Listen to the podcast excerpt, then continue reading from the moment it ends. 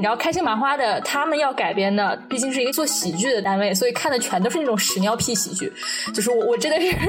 博古通今，现在看遍了很多豆瓣高分的七十年代、八十年代最近的那种各种乱七八糟屎尿屁喜剧。记得我当时填志愿的时候，我就填的都是一些法语啊、德语、西班牙语这些啊，大家说是大语种，其实我填的都是足球强国的语言，所以我就想，哇，万一以后我可以做一个足球记者什么的呢，是不是很酷？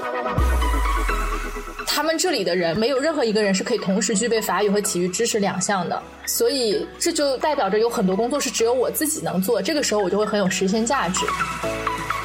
跟前面的工作一对比，我就觉得哇，就好像你看到很多衣服，它虽然很好看，但它并不适合你。但是你知道，女孩子买衣服的时候，你有的时候看到一件就会有那种一见钟情的感觉，你就说哇，这肯定适合我，而且我很喜欢。Hello Hello，欢迎来到新一期的实习生活，我是小易。那今天我请到的嘉宾呢是大吉，大吉是学法语专业的，然后现在刚刚就业。首先，请大吉介绍一下自己吧。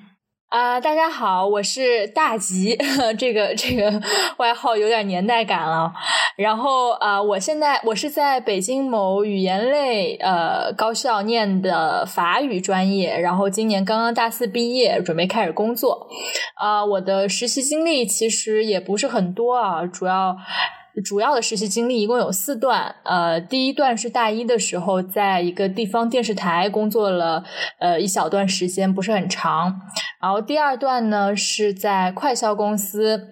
在优衣库工作过一段时间，第三段是大四的时候，大三升大四的暑假，在那个开心麻花演艺传媒有限公司工作过一段时间，然后第四段是在大四的时候在新华社做英文编辑也实习过一段时间，然后我现在，呃，好吧，现在其实可以算是我的第五段实习哈，就是在入职之前实习两个月，然后我准备下个星期入职了，对，这大概是我自己的实习经历。嗯嗯，好的。其实我来找你呢，是觉得你有一些实习经历还是蛮有趣的。就你有，比如说优衣库啦，然后有开心麻花啦，然后你现在在的是一个就是数字电视传媒，当一个体育编导。对对，是的。对，所以说，呃，其实这些多多少少跟你的法语有一点点关系，但又不完全是一个就是法语的语言上翻译的工作。所以我想，那我们可以先从。从开心麻花聊起嘛，就是你在开心麻花做的是什么样的岗位呢？我在开心麻花做的是呃法语剧本策划哈，如果这个名字叫全了的话，应该是法语剧本策划。但是我的实际工作内容可能呃并不是大家听到这个词之后第一反应的那个样子。我当时是也是很巧哈，是有一个我们系的学姐之前在那里做，然后她就呃要招招继任嘛，她就发在朋友圈里。然后我我其实说起来也是很巧，因为当时大三那一整年我是刚好去法国交换了，学的是电影专业，而且是就是纯理论的那种电影专业啊，就是就是电影学吧，相当于。然后回到国内之后，就是那段时间觉得自己是一个非常理想化的人，想做一些呃跟自己兴趣。兴趣爱好非常呃相符合的工作，然后这个时候我看到了有开心麻花招这个。其实开心麻花它本身我们都知道它是一个戏剧公司起家的啊，然后后来开始也涉足电影了。其实我去之前去面试之前，我还我还补了补了一下开心麻花电影《驴得水》什么的，我觉得拍的其实还不错。但是我去了之后，人家跟我说啊，电影跟我们一点关系都没有，我们是一个戏剧公司，就是我去的那个部门是只是戏剧的。但是我的工作内容还是会有一部分接触到电影的，这个呃，我要详细跟大家解释一下哈，就是。嗯，我每天的工作是要上，一个是戏剧方向的话，就是我要去国外，呃，就主要是法语国家的各大票务网站、视频网站这样去找他们现在有什么值得看的，有什么精彩的、好评如潮的新的剧，然后，然后就是做一个初步的方案，就是初步的介绍啊，然后它的反响啊，做做成一个评估，然后每天都做，呃，去给呃我的上上。上一级去审核，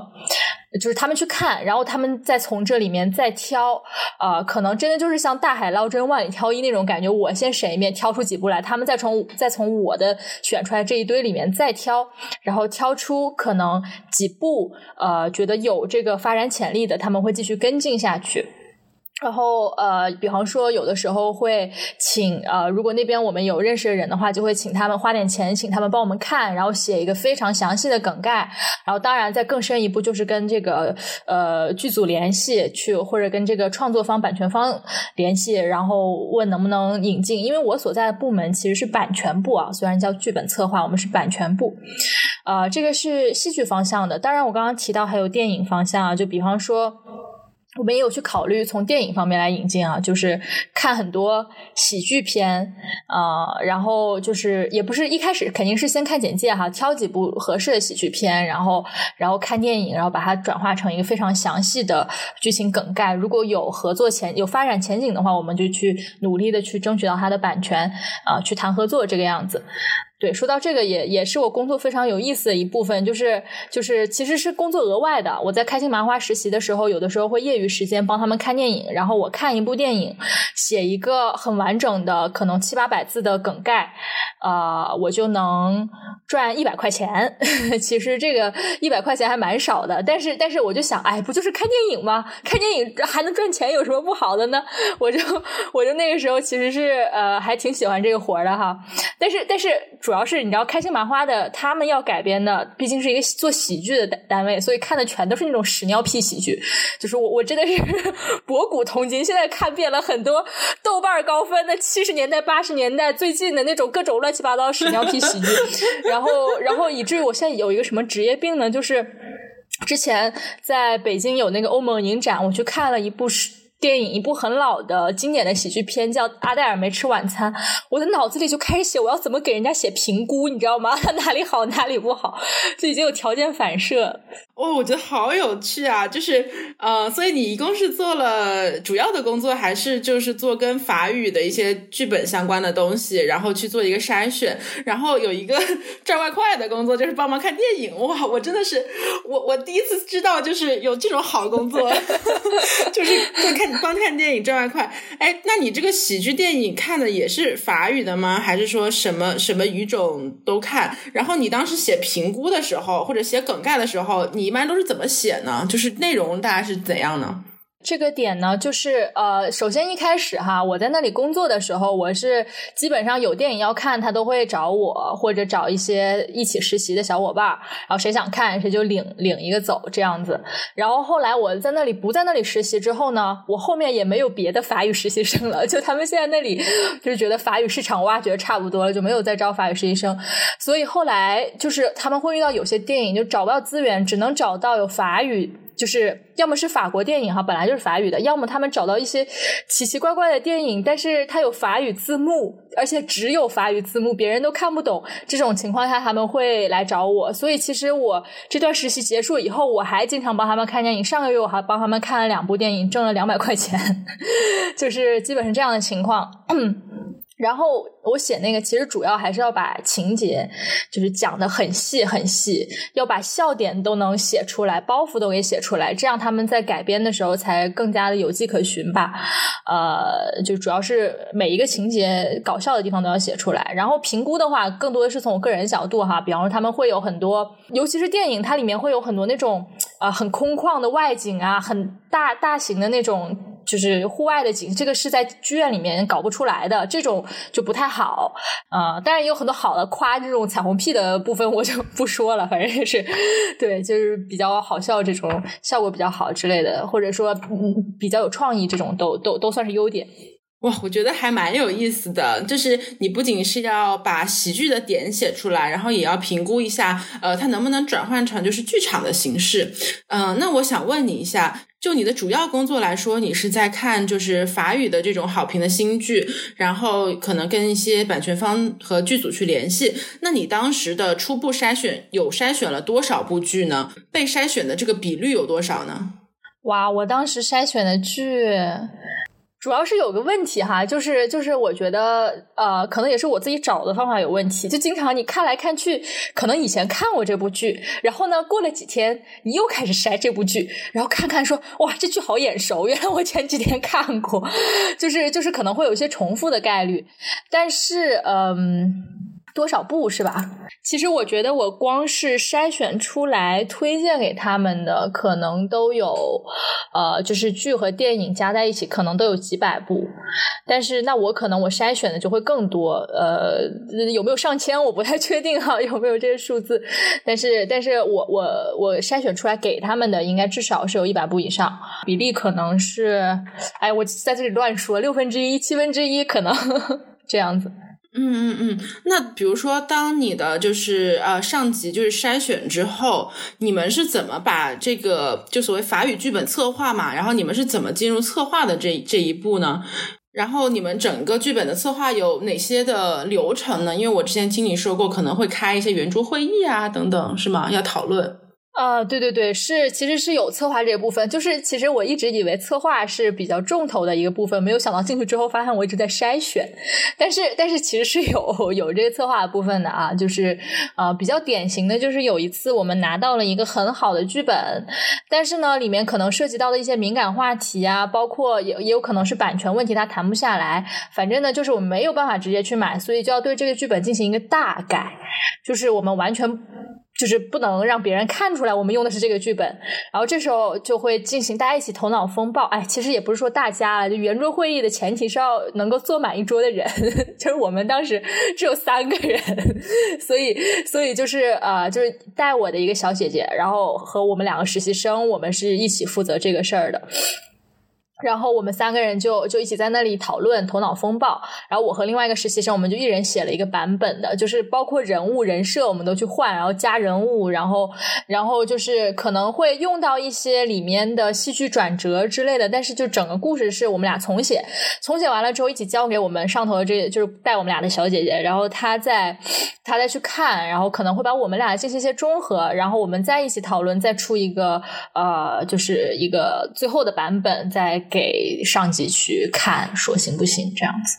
嗯嗯嗯，我感觉你整体就是讲的时候，你就特别兴奋，然后就很回忆起就是比较开心的事情。我感觉你做这个实习的时候还还蛮开心的，所以你是觉得这样子的，就是看电影啊、看剧啊，然后呃做策划啊，你还是蛮有成就感的，是吗？对对，成就感肯定是有的，就是而且就是真的是，呃，一个能够你在工作的时候其实是做自己感兴趣的事情。包括其实我个人本来是比较喜欢看电影嘛，但我对戏剧行业真是不太了解。但是这一段实习之后，我甚至有考虑过我的毕业论文要不要写法国喜剧这样子，因为包括很早以前有莫里埃这些人，就法国喜剧其实是很优秀的。然后，然后，然后，但是，但是呢？并不代表我做这个工作是就是非常开心的，永远都是就是很满足，很有成就感，但是很累，就是尤其是。这是我从小到大，就是呃，不能这么说，从开始学法语到现在，包括我现在这份工作算在内，这是一个我使用法语密度最大的工作。就是我真的一整天，我都在疯狂的看法语，疯狂的去理解，然后，然后其实这个是非常烧脑的一件事情，因为，嗯，我觉得哪怕。就是虽然现在已经大四学法语学了四年了，按理来说跟人交流是没问题了。但你如果让我几个小时不间断的去跟别人用法语聊天啊，或者去听别人用法语说话呀，包括看法语，我都会觉得是一件非常崩溃的事情。所以，所以其实我在做这个的过程中，我就哇，每天都好累。但是，但是做完这个活之后，就包括现在我再去回忆起来，其实真的是一件啊，就是很有意义的，就是对我自。自己无论是法语还是对我的兴趣电影来说，都让我有一种自我提高的呃工作，可以这么说。而且呃，包括现在，就是我这段实习结束了之后，我还和当时带我那个小姐姐保持联系。然后她之前还带我去看了一部剧，她说这个剧是当时你挑出来的，咱们俩一起去看吧，就在北京。呃，虽然是一部中国的剧哈，不是法语的。然后，然后我们就去看了那个剧，就真的是。觉得虽然我已经离开那里，但是还有羁绊。然后对，还有一部剧是他说这个是不是当时你看的那部电影写的那个？我们已经立立项了，然后到时候我们开心麻花做出来，请你来看什么什么的，我就会觉得超有成就感，觉得自己真的是接接触到了一个很核心的创作的层面，这样子。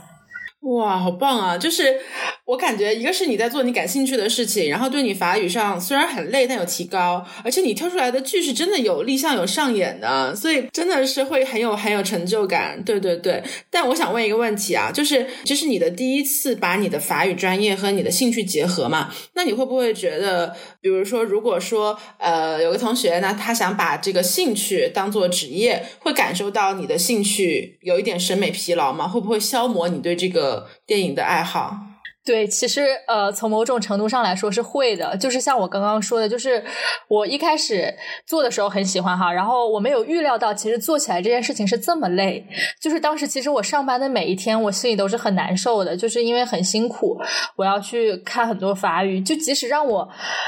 看一天的法语电影，不看我都会觉得很崩溃。就是因为如果纯法语，没有任何也没有字幕，也没有什么的，我会觉得很崩溃。就是这个工作本身肯定是在我工作的过程当中，我其实还是有一点呃，就是疲惫的。我就想，我为什么要选择这样一份工作呢？但是，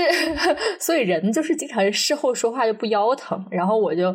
我就现在不做了之后，我现在回忆起来，我觉得那段日子其实是其实是很快乐的。但是如果我没有从这段经历中走出来，我很很难，我可能很难意识到它有多么宝贵，就是能把兴趣和专业结合在一起，而且确实是会产生你刚刚说的这个产生疲惫感的问题，就是因为工作都是辛苦的嘛。当你的兴趣和辛苦两个事情联系在一起的时候，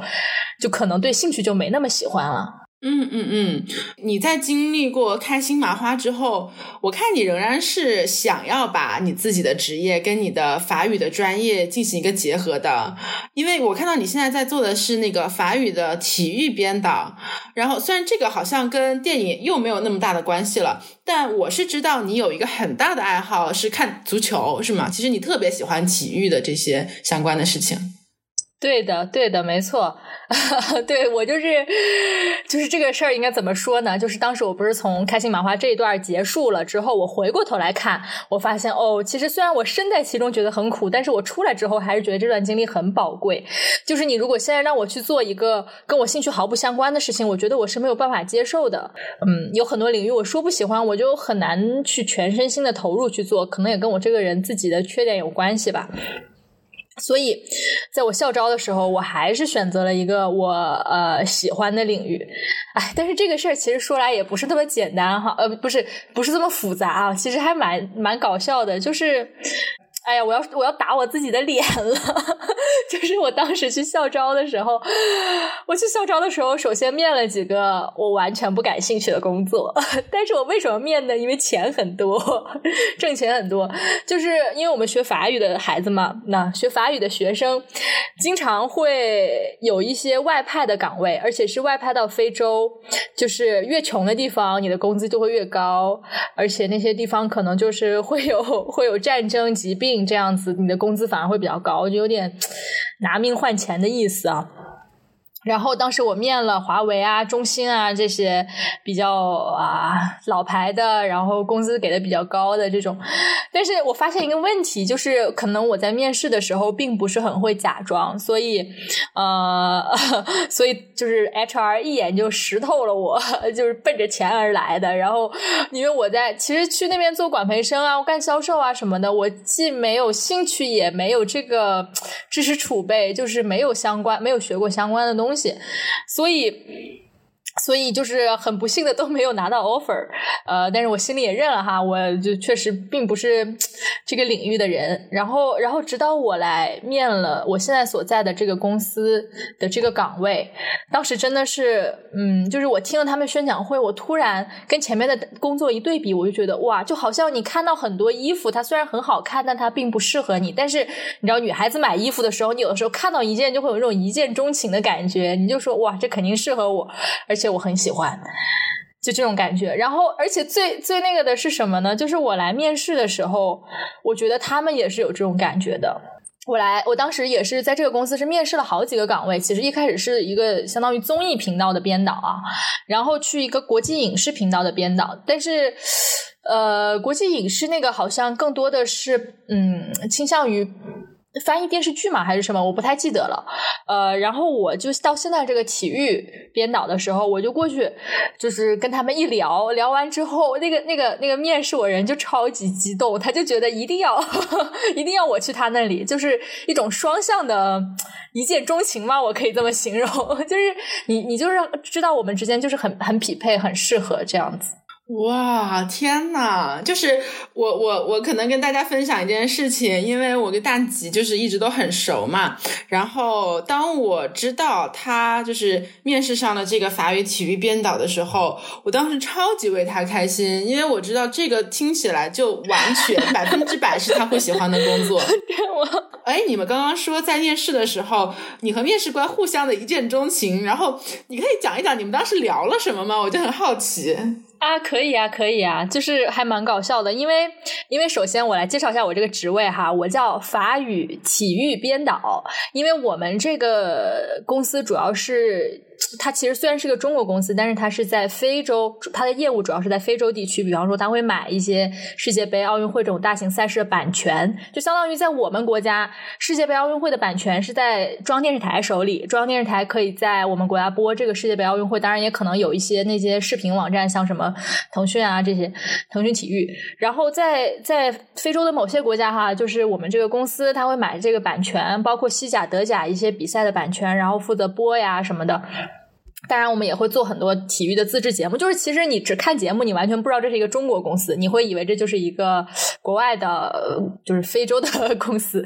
然后，然后现在就是他们有一个频道，本来是英语的，本来他们全是英语频道，但是由于这赛季他们买到了那个西甲的法语版权，所以有一个频道准备变成法语频道，但是他们那里一个会说法语的人都没有，所以就问题就很大。然后。呃，我就去面的时候，就是其实主要考核的是有几点哈，一个是体育知识，呃，当然有法语，法语是最开始笔试的时候就面过了啊，而且他们这里没有会法语的，就频道里面没有会法语的人，所以他们并没有从法语上来考察我。然后是体育知识，他们给我做了一张就是考你体育知识的卷子，里面百分之八十都是足球题，我就巨震惊，我从小到大第一次发现我的兴趣爱好的知识这么有用，你知道吗？然后第三个部分，第三个部分的尴尬部分来了，是考就让我上机去剪视频。但是大家知道，就是他们之前问我说：“你会你会剪辑吗？你会 PR 吗？”我说。我可能有一点点自学的基础，然后他们就让我上机。但是你们知道我那一点点自学的基础是什么吗？就是刚刚提到我之前在新华社实习，然后新华社那个实习的要求里面，就是我当时看公众号让他要求要必须要会剪辑，我就在去新华社实习的头一天晚上的十一点半自学了半个小时，看了半个小时 B 站的视频，然后我就去上班了。然后我在新华社实习的整个过程中我没有用到过一次 PR 这个东西 然后这半个小时就是我所有自学的基础，所以当他们让我就是上机去剪视频的时候，我整个人就傻掉。然后我就偷偷在桌子下面打开哔哩哔哩，然后一边看那个教学，一边在上面剪。然后结果时间到了，我就三分之一都还没有剪到，你知道吗？就巨尴尬。我就说对不起，对不起，我可能还有一段时间。然后他们又给了我同样的时间之后，我就才剪了一半，就非常尴尬。然后我就被领领进去见那个呃主要面试我的人面试官了，相当于就是他们的一个头头。然后呢，他就说：“我不会看你剪的那个东西的。我跟你讲，就是比起你这个专业的剪辑技术来说，不是比起你对体育的热爱和你的语言能力来说，我觉得剪辑这个东西是最好教的。你是一片一张白纸，我都觉得没有关系。然后当时我就觉得，哦，呃，然后他他就是他就是能感觉出来，他很想要我来他的频道，他就说。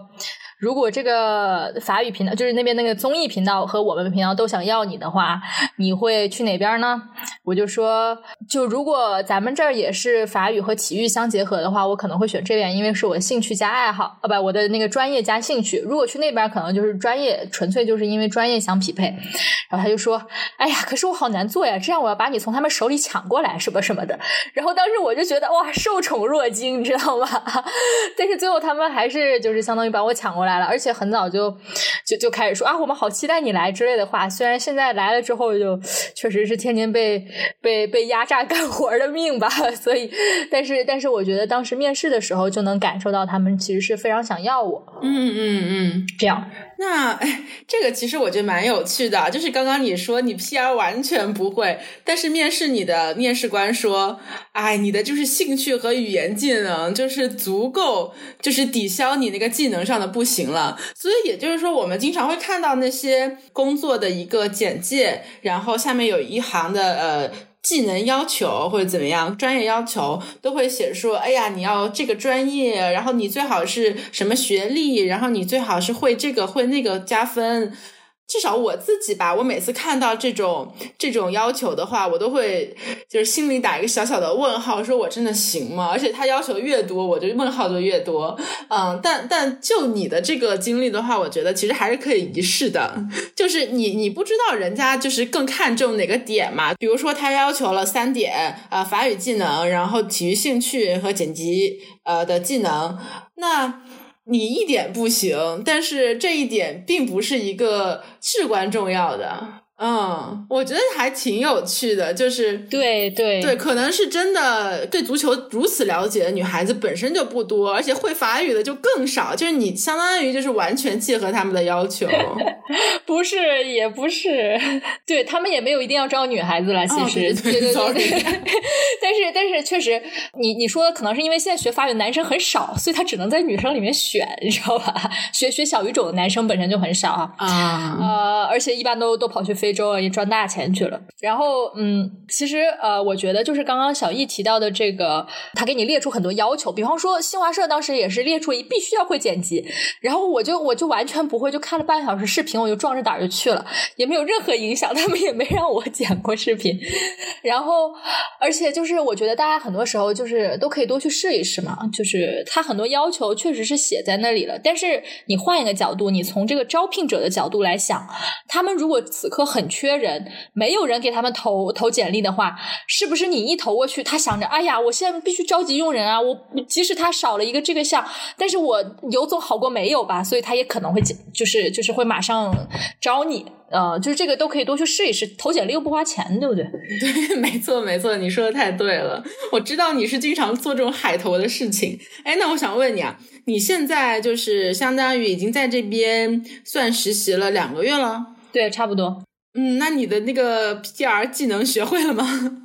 哎呀，真是太难了！就是就是一句话总结，就是还没学会走就要跑了。哎，那也就是说，其实 PR 这个技能可能跟这种传媒啊、编导啊，其实蛮有关系的。但是你本身因为没有学过传媒，也没有做过编导相关的事情嘛，那你会不会觉得这个工作就上手起来其实还蛮多挑战的？是的，当然会。就是其实我在面试的上机的那一刻就明白了这个道理。然后当时隔离在家，就是疫情期间，我还想我一定在家好好的自学一下 PR，但是。唉，但是人呐，就是有一点 惰性，就是你没有一个 DDL 去催着你，就就完全不会管这个事情。直到有一天，公司突然跟我说：“你快回来实习吧。”意思就是说，你再不回来，我们可能就要倒闭啊！没有这么严重了，就是反正催着我回来实习的那一刻，我都没有看过 PR。然后我又是上班前又看了一下，熟悉了一下，呃，每个每个块儿都叫什么名字，我就直接去上班了。然后呢，当然这个过程中，就是他们也有自己的工作，不可能专门有。有一个人派给我，就坐在我的旁边教我 PR，这是不可能的事情。所以其实更多的时候还是自己摸索，然后实在解决不了的问一下旁边的同事这样。然后，然后我刚刚其实，在跟小易进行这一段对话之前，我还刚刚跑去加了一下班，哇！然后，然后遇到一个就是百思不得其解的问题，就是我一般遇到这个，我的百度 PR 怎么怎么地怎么办？问号。然后，然后大多数情况下都是会有答案的。可是我刚刚搜的这个问题已经弱智到，就是在百度上已经搜不出这种问题了，因为没有人会遇到这么弱智的问题。然后我就太难了，我真的是，我就。就是厚着脸皮去问问我的，就是管我的那个人了，然后，然后，然后导致我们俩这段访谈还被延后了一点点。我们本来约的是，呃，比现在早半个小时的，就是因为我自己太愚蠢。没有，没有，没有，没有。所以，就是这可以，对，这可以看出我整个工作状态一个缩影哈，就是。我觉得还有一个很重要的就是，确实我的体育知识和我的法语知识是他们这里的人没有两没有任何一个人是可以同时具备法语和体育知识两项的，所以这就代表着有很多工作是只有我自己能做，这个时候我就会很有实现价值。但是有的时候我就就好像缺少一些武器，缺少一些工具去辅助我达到这个目的，所以就是还是比较艰难。但是我也在慢慢的适应。哎，我觉得你刚刚自己总结的特别好，就是 呃，我们常常会说呃，兴趣和专业就老是互斥的，就是说，哎呀，我好像呃做一个跟我专业相关的，可是这个东西我对它不感兴趣。可是，在你这里，反而是你把兴趣和专业结合了之后，能发挥到你最大的价值。那想问一下，就是你现在主要在这里的做这个法语体育编导的工作是包含哪些呢？哦，对，其实我的工作。对，就是之前其实小易问过我一个问题哈，呃，在就是这次访谈之前，他就是平时的时候问过我，就是你你现在做的工作和你预想中的有没有什么差距？然后这份工作很有意思，就是其实我就你你听到编导这个词，你会有一些什么想法？你觉得编导是做什么的呢？反正当时他们跟我说你是法语编导，然后还还发微信，我还问了我说具体是什么工作，跟我介绍啪啪啪介绍一堆，然后但是我完全想象不出这个工作是做什么的，所以我对他完全没有预期，就是就是很迷茫。我来之前完全不知道具体是怎样的一个流程，但是这也跟我没有太多，就是没有什么传媒，可能新华社算是唯一一段传媒的背景吧，就是媒体类。的，但是他那个是纸媒，这个是电视媒体，还是有一定的区别哈。然后我来了之后，才呃慢慢的去明白到底什么叫做编导，比方说，嗯。就是它可能是一个技术和内容相结合的职位啊，它不是单纯的去做，因为就是很伤人的。就是当时我们我们频道有几个法语解说，然后他们只会说法语，所以只有我能跟他们交流。有一个法语解说就非常无辜、天真、可爱的问我，他说：“你是 technician 吗？”那 technician 是一个法语词，就是技术人员的意思。哦，technician。当时我就 对对 technician，然后我当时就很我就说。啊！我是技术人员，我突然间有点质疑我自己，而且我想不出来我要怎么跟他用法语解。法语里好像并没有“编导”这个词，然后当时我就说，我居然是一个技术人员。但是其实我们的我们那是有纯技术人员的，所以编导绝对是一个内容和技术结合的角角色。我觉得并不是 technician 可以可以概括的。然后我们每天就是呃，比方说哈，有的时候会要剪一些宣传片，然后呃，我也做过另外一个工作，是他们英语的剪好了宣传片给我，我要给他配上法语。比方说他会有那种呃很低沉、很高级的同那个配音在旁边，然后我就我就要去翻译或者我自己写配音，然后找法语解说去配。配完了之后，他还会有一些现场的同期声啊，就是有一些足球比赛进球的画面，然后然后有那个解说很激动的进球啦那种声音。然后我就我就要去找去找去翻那些比赛，然后看哪一个地方的配音刚好可以用到这里。就是一些啊，听起来好像很琐碎的东西哈，但是就是因为你如果听不懂法语的话呢，你也不知道应该选哪一段配音，对不对？你如果不懂球的话呢，呃，它里面万一出现了个人名，你都不知道，然后到时候就是配错了也不行。所以就是其实很多小细节上还是能很充分的发挥我两个对体育的了解和这个法语知识都是要用到的。然后这是一个工作，还有一个工作是是参与直播，就是我们看到经常不知道看球的朋友，呃，应该都很熟悉啊。就是一场足球比赛，它赛前会有演播室，赛中也会有，赛后也会有，而且还会中间会有广告啊，然后有一些呃预告啊，乱七八糟东西。其实这些背后都是会有人在在后台去切呀，去干嘛的，而且是要几个人来配合的。就是我我也参与过这种直播的工作，直播工作其实蛮爽的，因为中间你就可以看球了，就是你切完之后，好开始看球，完了再切，然后再看球，就基本是这样的一个工作状态。对，然后还有就比方说我们要录节目，有那种自制的节目，然后就会有主持人在里面，然后。而且自制节目是编导来选，说我们要这周要播什么哈，然后啊，因为我刚来，给我分了一个比较简单的趴儿，是那个搞笑视频的趴，就是那种傻傻屌视频，体育类的傻屌视频。然后我每周就找一些是就是不同主题的搞笑的体育视频，然后然后要剪，然后我要去跟主持人说好，我们这一趴要做什么，做什么那个主题的搞笑视频，然后然后剪啊，然后你要选配乐啊什么的，确实。这样讲起来其实蛮琐碎的哈，就是不是很好一句话概括的工作。对，嗯嗯嗯，那其实之前在开心麻花的那个剧本策划和这个体育编导，其实这两个都算是把你的专业和你的兴趣爱好结合了一下。那这两个就是相比，你会觉得怎么讲？哪个你做的更开心呢？或者说，对，因为我们知道刚刚开心麻花，你其实看那个法语电影看的蛮蛮痛苦的。那那这边你也有看这个球赛，也有相同的痛苦吗？还是说更快乐一点？对这个问题问的好，因为因为开心麻花的痛苦和在这里的痛苦不一样。这这个球赛呢，就他不是逼着你要去看，你要不想看你可以走，就是 就可以不看。然后，但是但是开心麻花那个就是就是真的是你必须要去看，必须要去理解，它就是你工作内容的一部分。然后，但是在这里呢，我觉得最大的困难就是刚刚说的技术问题，就是我不会剪片，然后这中间会遇到很多的困难，这是我现在最困扰我的一点。当然，我不知道这个困难在我以后 PR 越来越上手之后，会不会就是有很大的帮助。可能等我以后没有这些技术的烦恼的话，我觉得可能会比开心麻花那个工作做起来要更轻松一点。开心麻花那个实在是，我不知道我法语要提高到怎样一个水平，我才能做到我一整天看一天法语，我还觉得很开心，就是很轻松，完全不累。我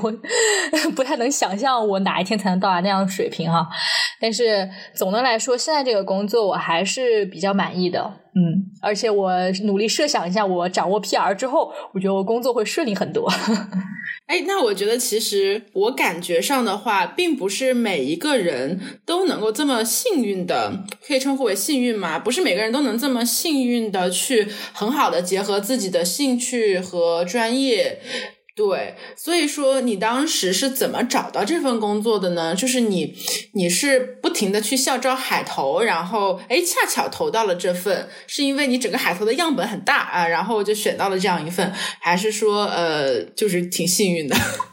哎呀，这又是个应该怎么回答这个问题呢？就是其实我也一直对他对这个问题是很迷茫的，因为啊，我可能就是稍微往前讲一点哈，就是就是我觉得我我学法语，我我其实是本来是没有学过法语，是大一的时候零起点开始学法语。我觉得学了法语之后，确实我变成了一个更加那种浪漫主义啊、理想主义这种人。不知道语言是不是真的会。有一个国家的文化在里面，但是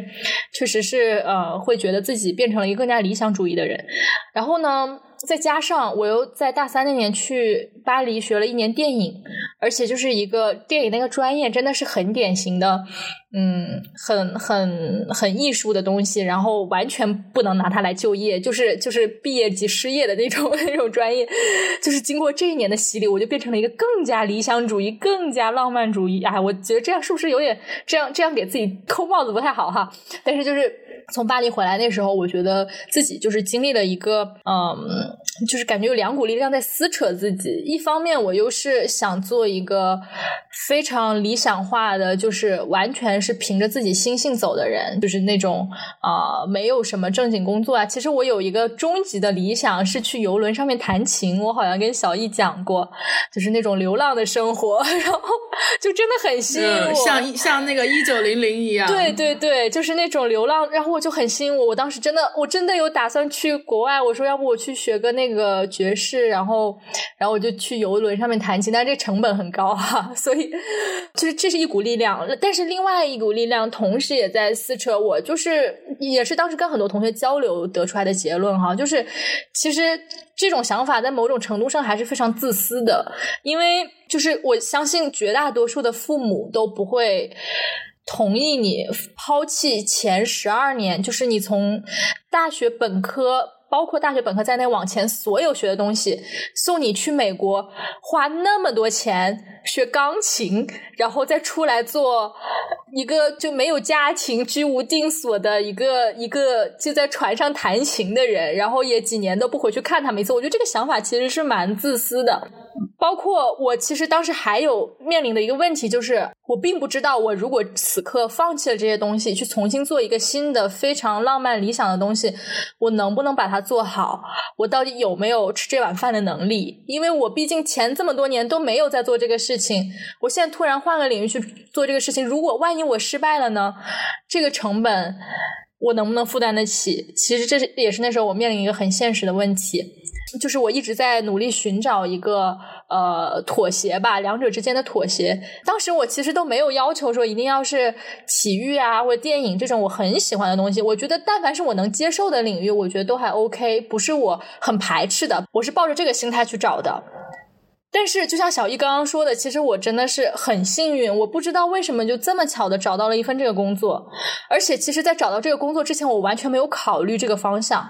就我之前想的是，嗯，其实我当时主要还是考虑要不要读书来着。因为我是本科毕业嘛，然后内地本科其实很多人都会选择继续读书。我觉得选择工作的人比选择读书的人要少很多的，其实。然后当时我是有考虑要读书的，我还试了去保研，结果最后失败了。然后我就想要不要出去申请别的学校，就完全没有考虑过要做体育编导，哪怕是投华为、中心那些，都是想赚两年快钱，然后嗯拿了很多钱，我可能就会。可以继续去学一些自己喜欢的东西，比方说刚刚说的钢琴什么的。如果我自己挣了很多钱的话，我可能就更有资本去选择自己喜欢的东西。其实是抱着这样一个想法来来来进行的一个找工作的实践。但是就是很幸运，就是就是找到了现在这份工作的时候，在我最后。发现哦，原来我可以去这样的工作，我才想起来，其实，在十八岁刚入学的时候学法语，我某种程度就是在我还没开始学法语的时候，我选择了法语这个专业，我就想，我当我记得我当时填志愿的时候，我就填的都是一些法语啊、德语、西班牙语这些啊，大家说是大语种，其实我填的都是足球强国的语言，所以我就想，哇，万一以后我可以做一个足球记者什么的呢，是不是很酷？然后我才想起来，哦，对，原来我大一选法语的时候是有抱着这样一个想法的。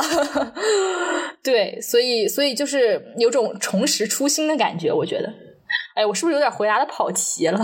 没有，没有，一点都没有跑题。对对对，我我我是觉得说，你你都已经讲到了，说你在高中的时候填志愿的时候，其实就已经考虑过足球的这一点。但是你在比如说大四结束就是校招的时候，你之前是完全没有考虑过把法语和体育结合的这个方向的，因为本身呃，可能你也不知道说这个市面上有这样一种职业，或者说他们有人有在招人吧。对，我觉得你是一个把兴趣爱好和自己的专业方向结合的非常好的例子，以及真的是你多去海投，然后多去了解到底有哪一些职位是能够结合的。理在理想主义的这个前提下，你本身呢也不是一个说对物质生活有极高要求的人，你还是就是还挺，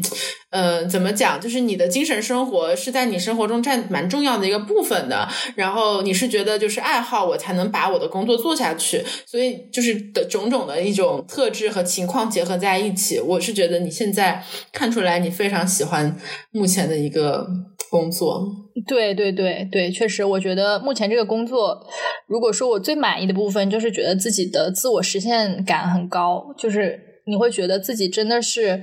嗯。很有价值，在你所在的岗位上面，嗯，是有一种不可替代性。当然，我不是说，呃，他们找不到另外一个既会说法语又会又看球的人哈，就是，但是，呃，你就会真的觉得自己是很适合做这个工作的，就是好像是你刚刚好套进了那个你非常喜欢的衣服里面的那种感觉。嗯，当然。其实也有很多问题啦，就是这个公司，当然我觉得，呃，可能也有一些他自己的问题，就是平台啊各方面，嗯，可能并不是一个传统意义上，它不是一个国企，不是父母呃所希望的那种铁饭碗，或者是，但是但是我觉得就是年轻嘛，其实是有很多资本去试错的，嗯，我不知道这个话是不是听起来有点反动哈，但是我其实是很害怕。你的人生一眼就能望到头的那种感觉。就我希望，我现在想不想想象，就是希望我几年后会成为一个我自己，就是反正是会干一些我自己想想象不到的事情。就是我希望我的人生是有很多变化、很多故事、很多经历可以讲的这种这种状态。所以，所以可能有时候做选择，嗯，就没有考虑太多，就是就是真的是，呃，凭着热情和兴趣，呃，凭着一股冲动去做的这个选择。对对，那我还是作为你的朋友，真的为你感到非。非常非常非常的嗯高兴，然后可能今天我们跟你聊下来，嗯，不是说每一个人都说有这个幸运或者有这个能力把自己的兴趣和专业结合，但是在你们的面前就有这样一个大吉的例子，所以我觉得一切都没有不可能。所以我觉得你其实是给我也给可能很多人提供了一个很有趣的一个呃可能性吧。至少你是带给了我很大的勇气去追求自己喜欢的东西。嗯，谢谢谢谢宝宝，呃，谢谢小一。我觉得，嗯，对，没有我，我觉得我也很要谢谢你。就是大家可能不知道啊，小易其实就是我记得高中的时候也是一个非常。非常理想主义，而且他是我在喜欢电影这条路上的一个领路人。就是 小易，其实他也是有非常理想主义的一面的。而且我自己也不敢说我是一个很勇敢的人啊。刚刚我也说我受两股力量撕扯，其实很纠结。但是，嗯，就是希望大家都能在纠结之后、迷茫之后，找到一个呃最合适自己的，或者不能说最合适吧，至少是一个你选择之后不后悔的决定。我觉得就足够了。对，嗯。好的，那谢谢大吉，那这就是今天的实习生活啦，我们下期再见，拜拜，拜拜。